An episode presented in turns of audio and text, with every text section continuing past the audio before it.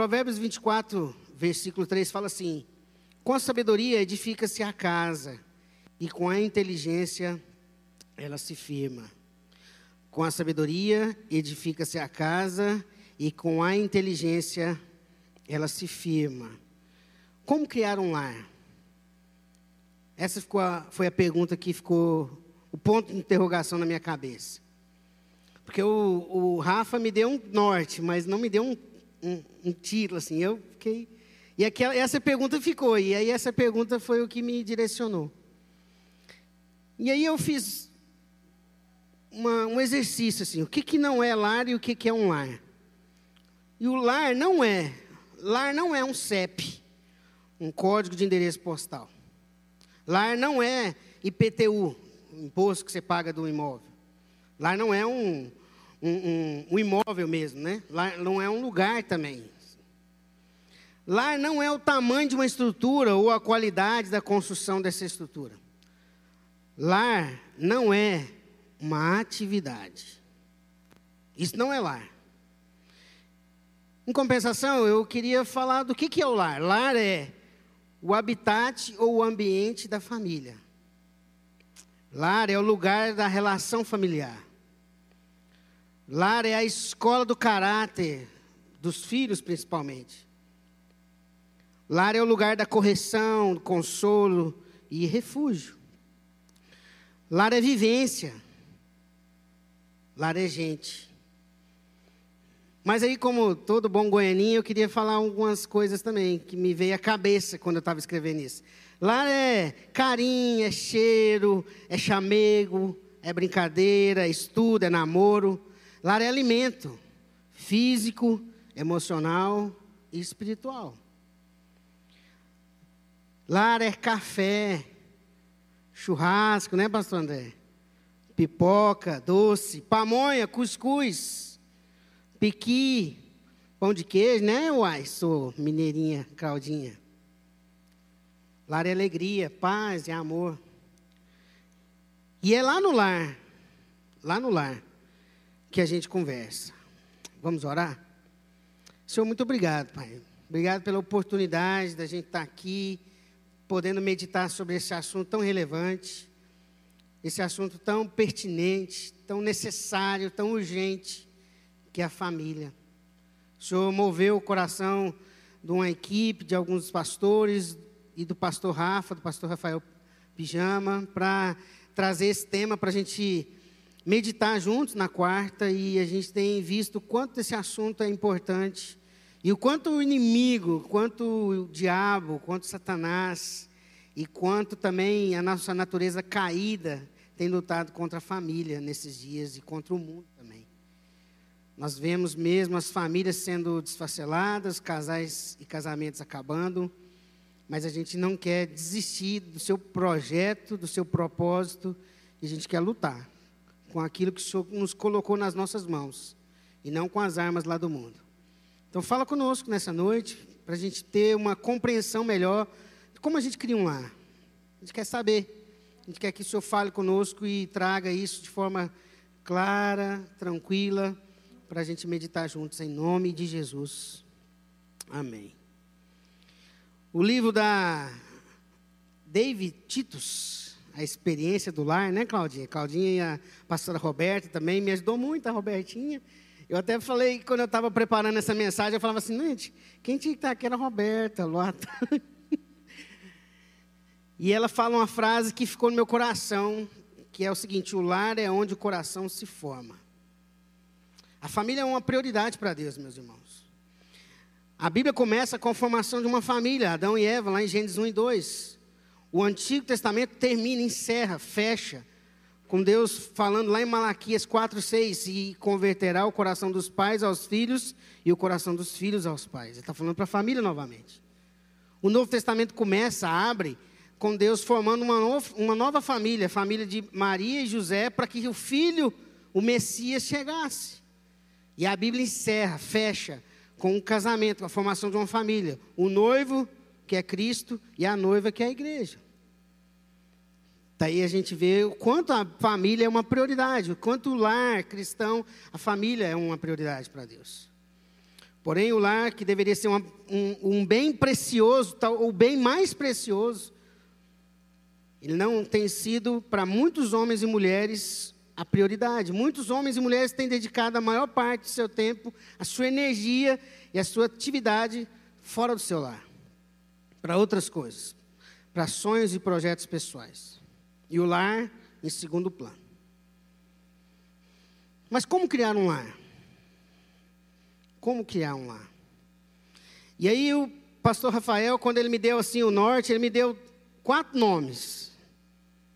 E esses quatro nomes, ele não falou nada, gente. Ele só me deu, ele me deu lá o tema, que era mais ou menos, e, e quatro nomes, nomes bíblicos. Eu não sei se ele queria que eu estudasse, e eu fui. E aí Deus foi falando. Os primeiros dois nomes, não sei se vai ter condição de pôr aí uma outra passagem, é o nome de um tal de Cornélio, que está lá em Atos, que inclusive nós estamos estudando na série Dia a Dia. E o livro de Atos fala desse senhor, desse tal de Cornélio, lá em Atos capítulo 12, 10, versículo 1 e 2. Morava em Cesareia um homem de nome Cornélio, centurião de corte, de, da corte chamada italiana. Versículo 2: Piedoso e temente a Deus com toda a sua casa, e que fazia muitas, e que fazia muitas esmolas ao povo e de contínuo orava a Deus. E de contínuo orava a Deus. Tem uma outra pessoa, uma outra pessoa nessa, nesse mesmo livro, pode pôr a próxima passagem, está lá em Atos 16, de 14 a 15. Agora é uma mulher, certa mulher, chamada Lídia, na cidade de Atira, vendedora de púrpura, temente a Deus, nos escutava o Senhor lhe abriu o coração para atender às coisas que Paulo dizia, e depois de ser batizada, ela, se, ela e toda a sua casa nos rogou, dizendo: Se julgais que eu sou fiel ao Senhor, entrarei, entrai em minha casa e aí ficai. E nos constrangeu a isso. Olhando para essas duas pessoas aqui que o livro de Atos mostra, Cornélio e Lídia, a pergunta ressoou novamente: como criar um lar? E aí veio uma resposta: é preciso gerar um ambiente, um ambiente de piedade, devoção, temor e de coração ensinável. E a gente só consegue criar um ambiente desse, de piedade e devoção, temor e coração ensinável, se nós tivermos um compromisso sério, um compromisso de fato real com o Senhor. Se uma pessoa da casa fizer um compromisso sério, de, aquela, de ser piedoso dentro de casa, de ser temente a Deus, de ter um coração ensinável dentro da sua casa, isso vai fazer uma mudança e aquele, aquele ambiente vai se tornar um lar cristão. Vai se tornar um ambiente onde a palavra de Deus, onde Cristo vai habitar. É por isso que é isso que aconteceu com eles, com esses dois. Cornélio, ele era um funcionário público. A palavra de Deus fala que esse homem era um funcionário público, da área de segurança pública. Mas ele, a Bíblia fala também que ela é piedoso e temente a Deus. Já Lídia, uma mulher, então ele está falando de um homem e de uma mulher aqui, era uma empreendedora, vendedora de púrpura. E ela também era temente a Deus e tinha um coração ensinável. Cornélio e Lídia tinham um compromisso, e isso lhes permitiu um lar firmado no Senhor. O compromisso deles de serem piedosos, tementes a Deus, de terem um coração ensinável, fez com que eles tivessem uma família, um lar firmado no Senhor. Olha bem, o trabalho, a carreira e as atividades que esses dois ocupavam não impediu, não atrapalhou em nada que esses dois, que Cornélio e Lídia, firmassem um compromisso sério de temor a Deus, de piedade a Deus e de um coração ensinável pelo Senhor. Eles continuaram sendo quem eles eram. Eles continuaram trabalhando onde eles estavam. Mas eles tinham esse compromisso com Deus.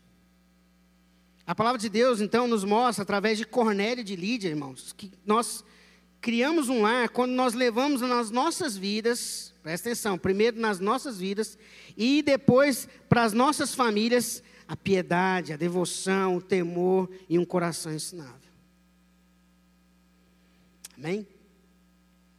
Segunda coisa é que nós podemos ter um lar em diferentes situações e circunstâncias. Coloca aí os próximos trechos aí.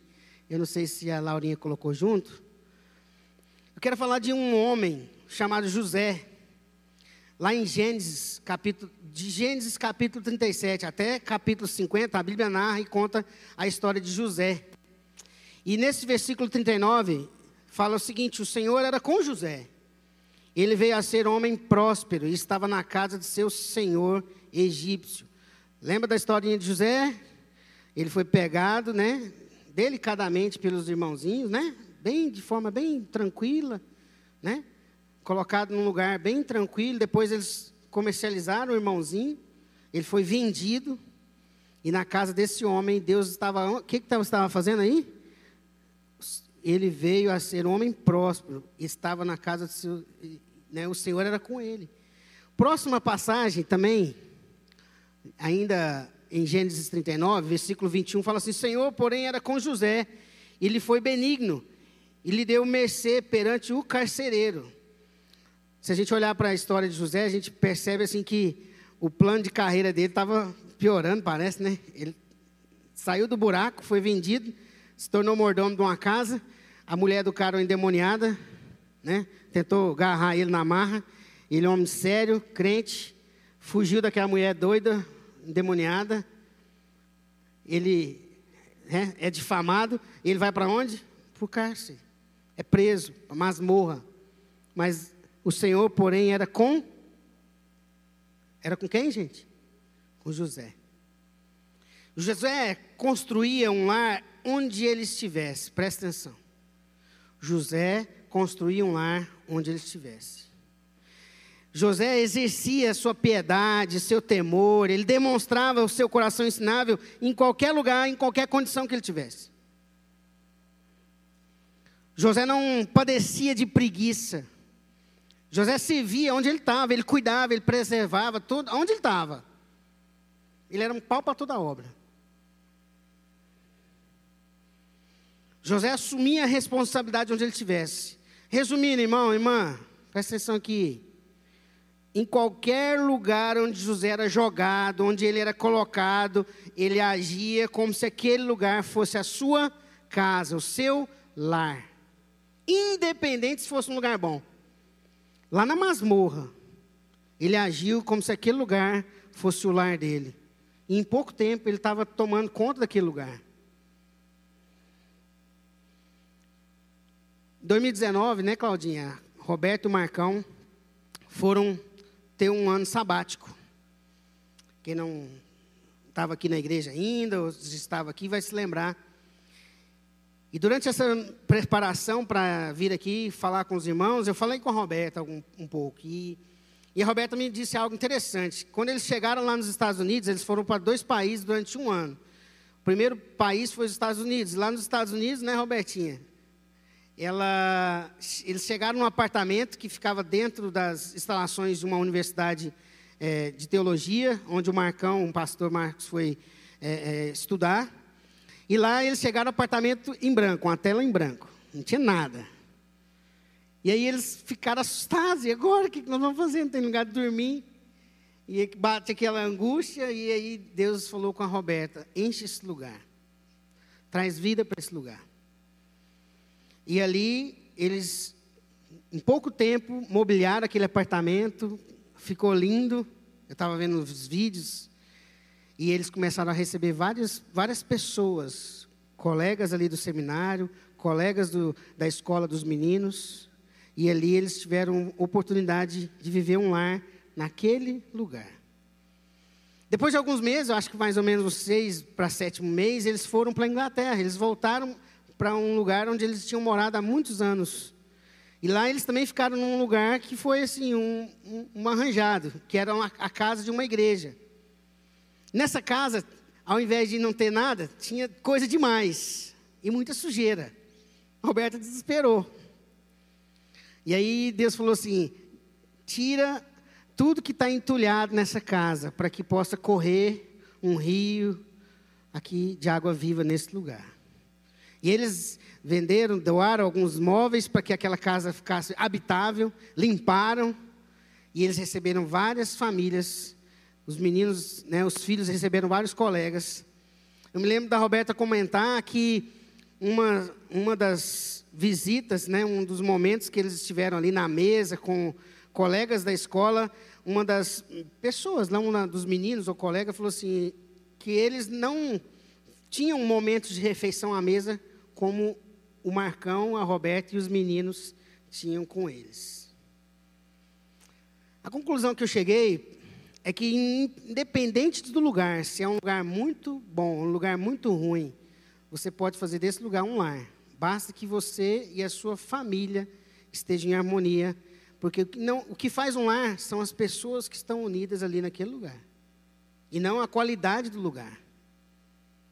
Então, independente se era um lugar que tinha pouca coisa, num lugar que estava entulhado, Roberto e Marcão viveram um lar naquele lugar, porque eles estavam ali como uma família que tinha um lar, com piedade, devoção, coração ensinável e temor a Deus. Amém?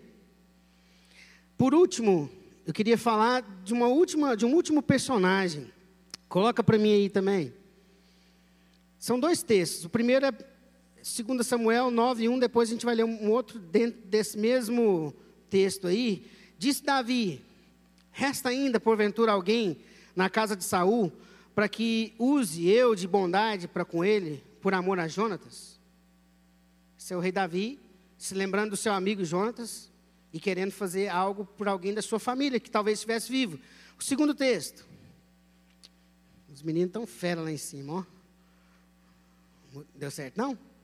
Deu não, Pedro? Só foi elogiar? Aí, olha aí. Morava Mefibosete em Jerusalém porquanto comia sempre à mesa do rei, e ele era coxo de ambos os pés. Nós temos aqui uma impressionante e sublime história desse, desse homem chamado Mefibosete. Quem vai ter filho aí, é um nome bom para você pôr no seu filho. Mefibosete, neto de Saul, Mefibosete, neto de Saul, era inimigo de Davi, e era o rei que antecedia Davi, e era filho de Jonatas, amigo de Davi. Conseguiu entender? Então Davi era amigo do cara que era, era filho do inimigo dele, que era Saul. Ele era brother de Jonatas, mas o pai de Jonatas, que era Saul, queria matar Davi. O rei, quando assumia o reinado de outro, né, o pastor André sabe bem disso que era essa época, eles tinham o costume de assassinar a família do quem estava antes. Então é o seguinte, mudou o rei, perna para quem te quer da família, porque o cara que vai assumir o trono vai matar mesmo. Então corre. E nessa situação, a babá de Mefibosete, fugindo com aquele menininho que era um bebezinho, deixou ele cair e ele ficou com as pernas, que, as pernas se quebraram, na época não havia medicina avançada, ele ficou uma pessoa coxa, né, manca, que não se locomovia com facilidade. Mas Davi não era como Saul e não era qualquer como aqueles outros reis. Ele era um homem temente, ele era um homem piedoso e ele era um homem que tinha um coração ensinado. E por isso ele não agiu como os outros reis. Ele estende o seu lar para aquele descendente de, de seu inimigo, sem lar.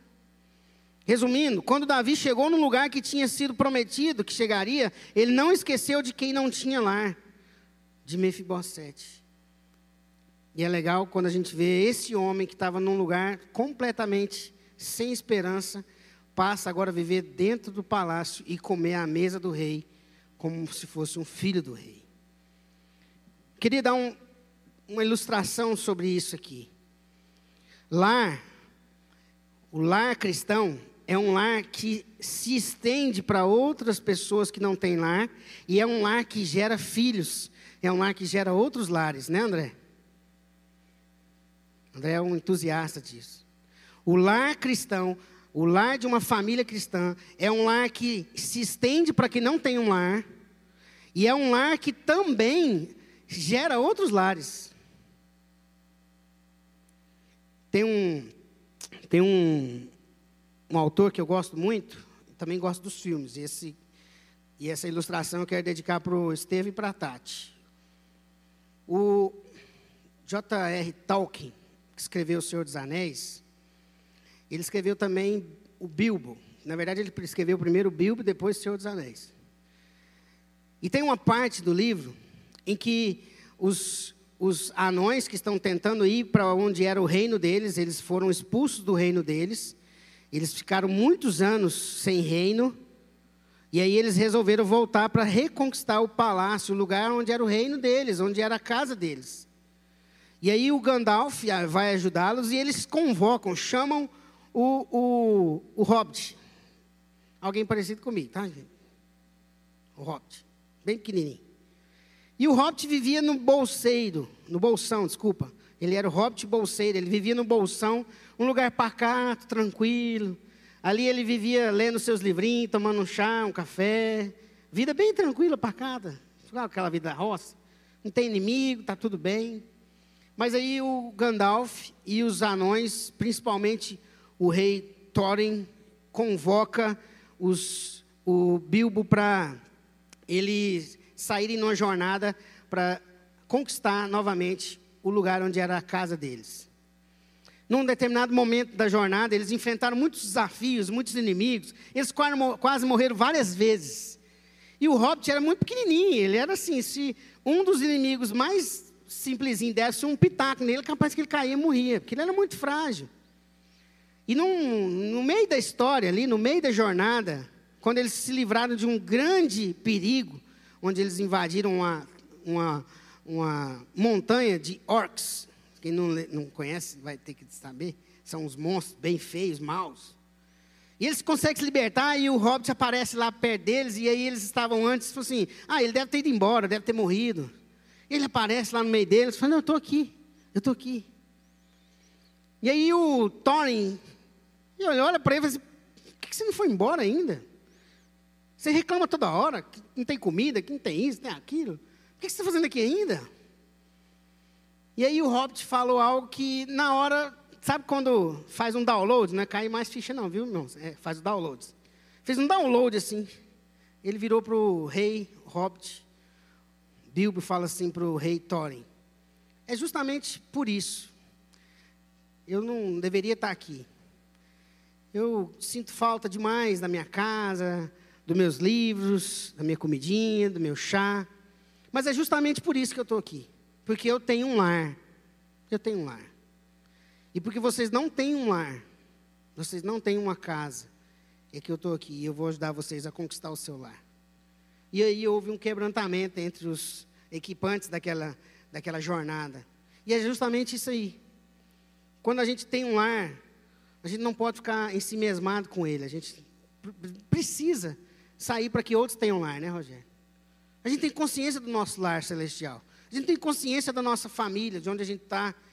Quando a gente foi casar, eu e a Tatá, a, a, a Claudinha vai lembrar bem, um irmão ofertou uma mesa. E aí eu olhava o preço de uma mesa, era só seis lugares, mas seis lugares não quero. Não, tem uma aqui bem barata de quatro, nossa, pior ainda. E eu me lembro que eu peguei essa oferta, e aí apareceu mais uma oferta muito boa no dia do casamento. E aí, assim, eu, a gente visitou uma loja, tinha uma mesa de oito lugares. Eu falei, é essa aqui, tá, tá para que isso? Eu falei, é para a gente receber muita gente. Então lá em casa tem uma mesa de oito lugares. Porque a gente é uma casa, a gente é um lar que quer ter outros lares perto da gente, a gente quer gerar outros lares. A gente não quer ficar só com o nosso lar. E eu queria deixar algumas aplicações aqui. Algumas aplicações para a gente ir encerrando. Primeira coisa, faça um compromisso pelo seu lar. Primeira coisa, faça um compromisso pelo seu lar. Busque no Senhor, pela oração, pela meditação da palavra, um coração piedoso, um coração temente a Deus e um coração ensinável. Segunda coisa, assim, dentro disso aqui, de, de fazer um compromisso pelo seu lar, Avalie a sua vida. Peça para o Senhor te sondar e tirar de você um coração, impie, um coração ímpio, um coração iníquo, um coração desrespeitoso com Deus, um coração soberbo. E ao fazer esses dois movimentos, de compromisso e de avaliação, você será um canal e um meio de transformação no lugar onde você está, naquela família difícil que você tem, Deus vai trazer um rio de água viva através de você. E aquela família difícil vai se tornar um lar, uma família do Senhor. Segunda coisa, entenda que o lar, ele é resistente às circunstâncias. Lugar onde você mora, só precisa de você, a sua família, unidas em Cristo, dedicadas a Cristo, dispostas ao Senhor, para que você possa vivenciar um lar que vive a, a, a, as, as, boas, né? a, abundância do Senhor. E, e por último, seu lar pode gerar outros lares. Amém, Rogério? Sua residência, o local de moradia, é um lar que recebe, cuida, prepara e depois envia pessoas que estavam sem lar. Eu vejo isso aqui na casa do meu amigo pastor André e Claudinha.